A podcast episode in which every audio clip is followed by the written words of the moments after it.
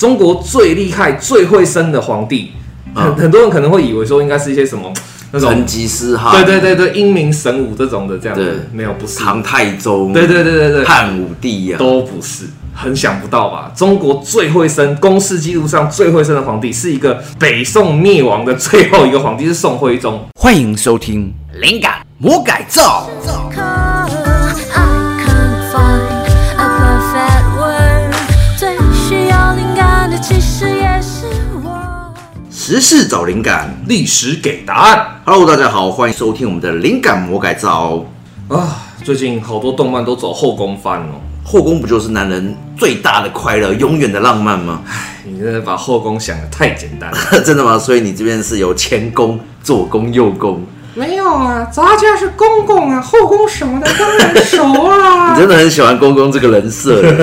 对啊，我觉得还蛮好玩。好了，不过我们来看一下，这是现代社会的一个真实后宫案例是怎么样。哦，现在还有后宫哦，有有一篇 d 卡上的一个有趣版的文章，这是叫做“这国王拥有一百位老婆，生了五百个小孩” 这样子一篇文章。啊，对，所以我们今天的故事是来自 D 卡的有趣版，想讨论感情生活、职场话题，各种兴趣都有相关内容可以跟卡友聊。而且现在不止大学生哦，已经毕业的大家，只要用常用的信箱就可以持续的加入我们的 D 卡。今天我们要介绍这篇 d 卡的文章的主旨啊，其实是讲说非洲喀麦隆的巴福特地区还是实施这种所谓君主制，所以就是有国王。嗯那他现在这个国王叫做阿本比二世，他是一九八六年登基的，你然说后到现在都还是国王吗？现在都还是君主制。然后他就是 继承了，就是他爸爸的，就是七十二个妻子。哦，所以只要父亲死掉，那妻子都一样就会是继归他，就是跟那个以前游牧民族很像，就是父死子继这样。哦，全部东西都留下来了，这样子。对对对对。然后但是要看说留下来是留下来当妈妈，还是留下来当老婆这样一。定是当老婆，可是如果那里面有生这个继承人的，堪用的话就继续这样。对，可是如果是直接的亲生母亲的话的话，还是不行的、啊如果说是没有血缘关系，因为他爸爸有很七十个老婆嘛，那对七十二之一里面是他的生母的话，我想干的时候避开啦。对啊，呃，我在想说，如果那种年纪比较比较轻的皇上，然后那个皇上比较早死，那很快就继承下来，然后又马上哦，很快又早夭了，又再 继承。对，有没有什么二代继承的？呃，好像没 有，好像顶多只能继承一代。我哦我不知道这是国外的案例是怎样，但是以中国来讲的话，中他国们也觉得二代继承玩太大了。呃，应该说这是因为讲辈分嘛，尤其中国讲辈分。你如果知道了解二代就是皇太后嘞，她的身份是太高了，你碰不了，你你不能够直接这么僭越的去去这样做，这样。对所以中中国的话是不可能的、但西但方非洲的话不一定。对不一定，或者是游牧民族也不一定，因为他们比较了解没有那么重视辈分。然总后之，七十二名直接编列为正式的现役球员 对，然后而且重点是他后面还扩张到一百个，哦，所以他他自后己面他自己努力了二十八个他人，自己努力二十八个，然后对最屌的是这个，他一共生了五百个孩子。哎、对，其实我刚刚觉得这个有点越想越恐怖啊，就是其实一百个老婆可以办得到，他有权有势，他一定办得到。对，但是五百个孩子，这有点嗯，其实我们有简单的计算一下哈，对你看哦，一九八六年登基到今天二零二零，刚好三十五年。那三十五年一共五百个孩子，所以也就是说平均一年要生十四个。那假如一百个嫔妃轮流生一次，对。这国王是平均每年度二十六天就要让一个人受孕，他 才有这个成对绩我，我。刚刚其实还在想说，一年三百六十五天，如果他是百发百中的神枪侠的 话，他一年都还没办法完成任务哦。一年不行，一年不行，对，他要是要分两年没有没有，他要拆三十五年。我们假设平均这样摊下来的话，因为他现在继任到现在三十五年，所以他一年平均要生十四个。哦，对，因为在算术里面，因为一百个如果有一个成功怀孕的话，那她今年就报废对，了，他的扣塔就没有她，就没了，就只剩对九十九个可用。对，没错。对，所以其实如果她第一年就是让一百个全部都怀孕，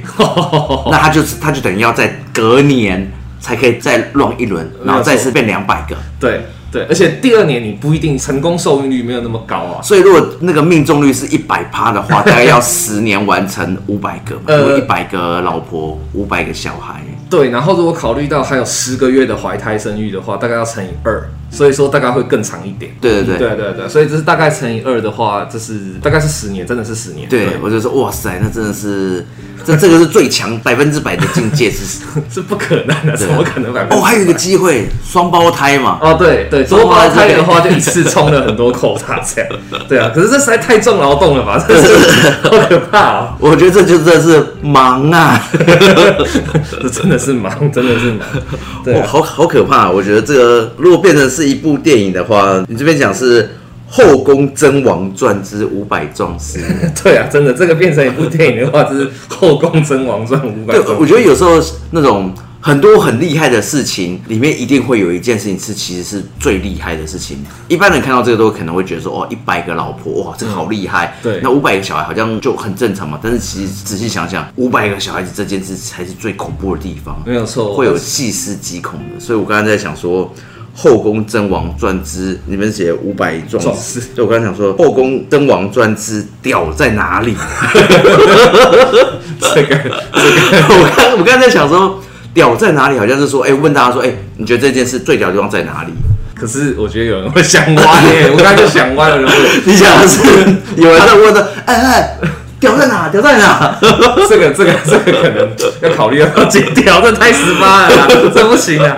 他说，你你画面是那个某一个老婆在问管家， 以前是有一部国片叫做《那根所有权》啊，是讲类似的东西，陈松勇演的。我真的 哦， 对，好，那也是十八禁吗？没有没有，他算他算辅导级啊的，因为他其实没有真枪， 就是没有没有很裸露，他他主要是探讨我说刚才在想说， 刚才那个标题《后宫甄嬛传之屌在哪里》已经把不不把国王当人看了，国王变种 嘛。对啊，而且其实这个真的是最厉害的地方，真的是五百个小孩，因为你知道对中国历史上啊，就是这种一百个人的老婆，在传统的中国王朝里面其实算应该很少轻松啦算很少，就是一百个老婆在中国的后宫编制里面对，算那少的。句那句常见的话叫做什么？三宫六院七十二嫔妃，后宫佳丽三千人，哦，这是三三岁，对对嗯对啊，都是三千起跳的这样子。没有错。其实传统的厉害就在这里，就是老婆多没有用，你要真的有用才 是才是真的厉害。所以他能够生到五百个，然后假如这五百个真的都是他的血种的话，哇，他真的是超级重劳嗯动，而且他真的真的海放中国人呢。因为中国最厉害、最会生的皇帝，嗯很 很多人可能会以为说应该是一些什么那种成。吉思汗，对对对对，英明神武这种的这样对子，没有不是，唐太宗，对对对对对，汉武帝啊呀、都不是，很想不到吧？中国最会生，公示记录上最会生的皇帝是一个北宋灭亡的最后一个皇帝，是宋徽宗，被女真人抓走那个宋徽宗。哦，真的、哦，对，他他为的什么是灭亡前的时候算了就对看破一切，另开副业了？他在灭亡之前，就北宋灭亡之前，就生了三十二个儿子，三十四个女儿，已经六十六个了。嗯，然后重点厉害的来了，他被那个女真人被金朝抓走之后，他在那边当俘虏哦，因为他被当俘虏的时候，他有一些妃子有跟着过去嘛，他在那边继续生，又多生了十九个。所以他产生的这是最高纪录是三十八子四十二女，一共八十个孩子，哇，不过这样好像也还不到刚刚那个非洲不大佬到的不到五分之他的一啊！尾数了。对啊，所以这真的是很扯。就如果真的是真的这五百个都是他生的话，哇，他真的海放中国人，他真的海真的生育能力太可怕了。果然是不同人种还是有差 的。不知道可不可以这样讲？对啊，不过这个宋徽宗真的很有趣，他是在金国还这么能生，就是真的搞不懂他是不是要是在那边直接生出一个游击队来，然后 对，我在想说这个职业栏上应该是写运动员，写种马也可以啊。对啊， 运动员。哦，所以你说他原本是六十几个，然后后来被俘虏了以后，又多了十九个，哦，他被人家拐走，去绑走了以后，还可以去人家那边继续忙，就是可以，因为他其实是俘虏，他是被软禁，哦他的身份，因为他是毕竟是皇帝啊。对就是金朝人抓走他不杀他的目标，就是说你们南宋的各位啊，我是还没有力气把你们一次灭掉，可是你爸爸在这里哦，太上皇在这里哦，啊，你要不要乖乖听话？所以哦，帝王还是有帝王的规格的俘虏了。，对对对对对，就是地对面做地王对的俘虏， 这句话好好笑。帝王级的服务， 对对对对对对，我也想到这个，就是你是就算是那个牢狱之灾，也是有帝王级的服务。没错没错吃的还是有帝王级的服务，睡的还是有帝王级的服务，该有的还是有。没错，这是的确宋徽宗是爽爽过的。而且其实以传统的中国后宫佳丽来讲啊，嗯这传统的说法我们都知道有三宫六院七十二嫔妃嘛，然后对，事实上，这个是属于正规编制，就是说他都是属于皇帝的情人，或者说他的工作就是让皇帝喜欢他。但其实数量远远多于此，因为后宫都是女人的环境嘛对，所以只有两种人可以当工作人员，一个是宦官，啊，另外一个就是也是女人。所以事实上，中国的皇帝的平均的后宫人数大概是两千人，包括了那些工果作然人三千人都还是那种夸饰，三千人也不算夸饰，就跟乡民的长度三十公分这个说法那样 子。没有，三千人不是夸饰，三千人是真的吗三千人平均值，你我跟你讲，这是、哦，整个宫里面是不是？对整宫里面，而且这是三千人还算是一般正常状态。中国历史上最高最高的后宫人数记录者是四万 人。真的，真的，真的，他四万的后宫，对，这哇，这个一就是以前 CT 咖啡的广告叫什么？呃整个城市都是我的咖啡馆，对对，整个紫禁城都是我的后宫。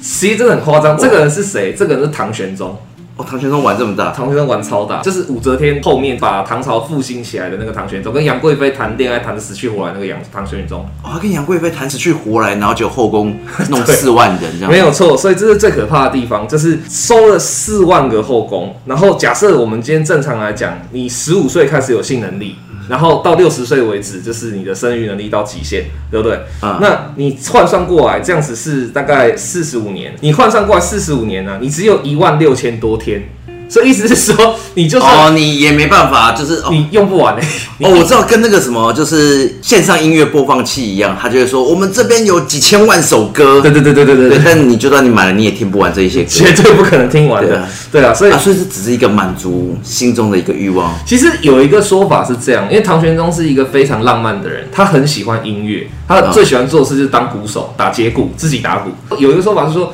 唐玄宗拉了那么多人进后宫，其实不是为了性关系，不是为了睡他们，嗯是为了组乐队。啊真的啊真的，真的，真的，真的。唐玄宗因为他自己很懂音律嘛，他是一个嗯非常就是喜欢音乐的天子，所以他就是在后后宫里面组了一个，就是 这是史上第一个后宫正统 official 的这这官方乐团叫梨园。啊，哎、这样我觉得很合理耶，因为很多人一定会想说，哎、我也去后宫当一个敲三角铁的 那个，对我没就错我就一我这整家就突然间一门就起来了，对啊，对啊，所以你看对啊白居易的诗里面就写“梨园子弟三千人”，你光梨园就是专门否唐玄宗就是乐团的 band 的人数就三千人的。这样声势才浩大嘛。对啊，那这 band 后面的那些，比如说呃场记啊， 然后就是搭舞台的啊，什么什么工作人员算一算，四万差不多啦。哎、对啊，可能光敲的人可能就好多种，各种不同的对对敲对 k i k o k o k i k o k o 没错没错，因为唐玄宗喜欢他就是喜欢就是怎么讲，大家一起对搞音乐这样，所以他的后宫人数才会到那么夸张啊。哎、这我让我想到以前小时候我们上音乐课的时候，每次老师每学期都会有一个最后的期末考试。国小哦，嗯对对对他那个期末考试就是你可以跟同学们组队上来表演一首歌，嗯，对，然后然后我们那一学期可能会教吹笛子，可能会教两吹两手这样子。嗯嗯，对，所以其实可是我们很多小男生其实都不太会吹，然后都都不会，所以我们那时候就在想啊，期末要考试要怎么过这一关，嗯哼所以我们就会大家组成一团，所以这一团可能会有十五个人，这么 多人。那你会吹笛子，我们会我们一定会绑架其中一个会吹，就是整学期的那一那两首歌的人，我嗯们会找一两个，然后他就是他们就主要就是好好吹好，嗯嗯，然后旁边的人有人就负责拍 手，有人负责和声。然后我记得我那时候为了要弄个名号，所以我还去拿了三角 铁。就负责干就 对了。对对对，这三角铁就是你的吹到一个一个定点，它就突然“叮叮一声，“叮一声。然后后来开始大家就贼起来，有人准备木鱼。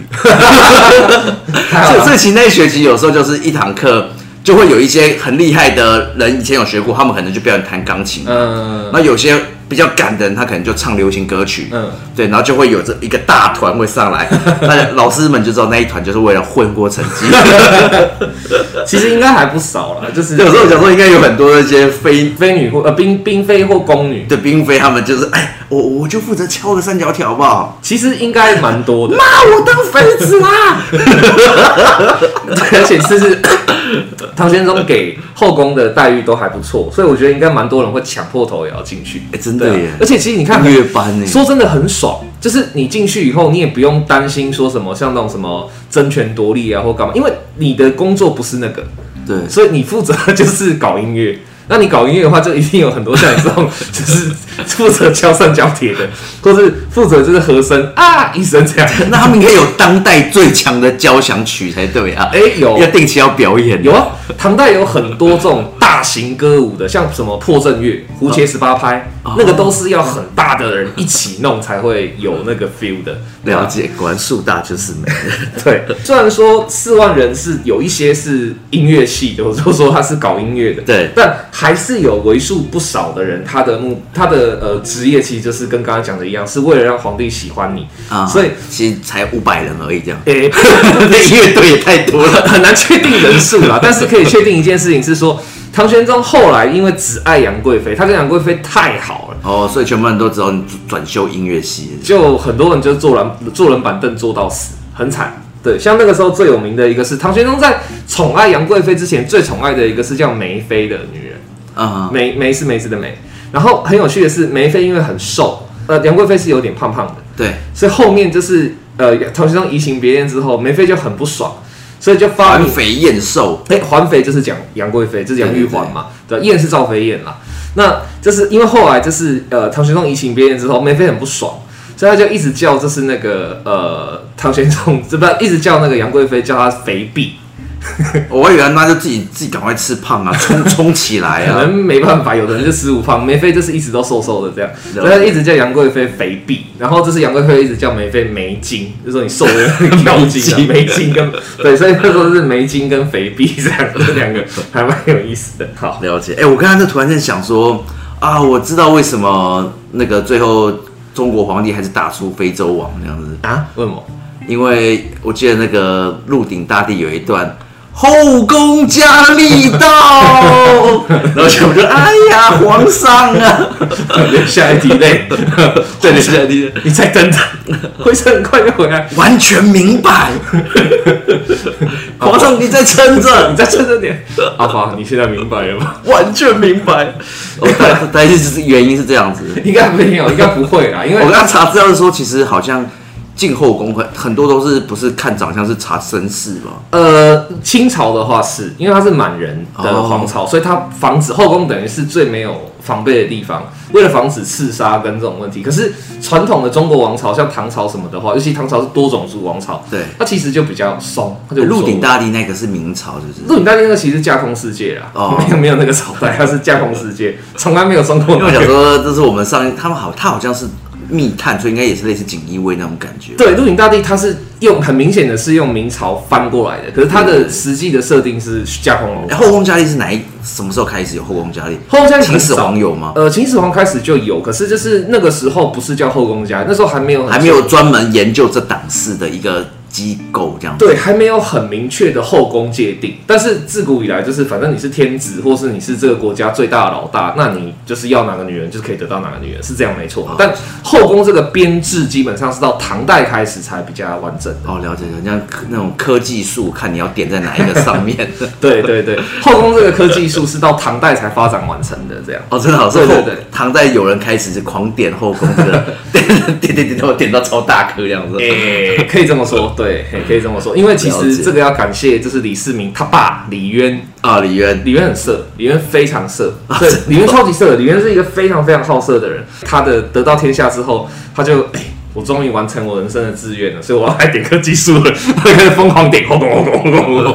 对，OK，我们可以知道说，这是最，这是刚刚已经有发现的，这后宫之罪的两个罪。第一个，第一个是就是最能生的是北宋的宋徽宗，第二个是后宫人数最多的是唐玄宗。那后宫人数最多是唐玄，然后就刚才讲这个乐队嘛，对，四万人，这总数啦，就是对包括他的就是嫔妃跟他的宫女啊，然后工作人员啊规这模些算起来最大，规模最大是唐玄宗，对嗯哼。然后再来还有一个记录是反过来看，有没有历史上最忠贞、最专情的皇帝？后宫只有一个的，有没有？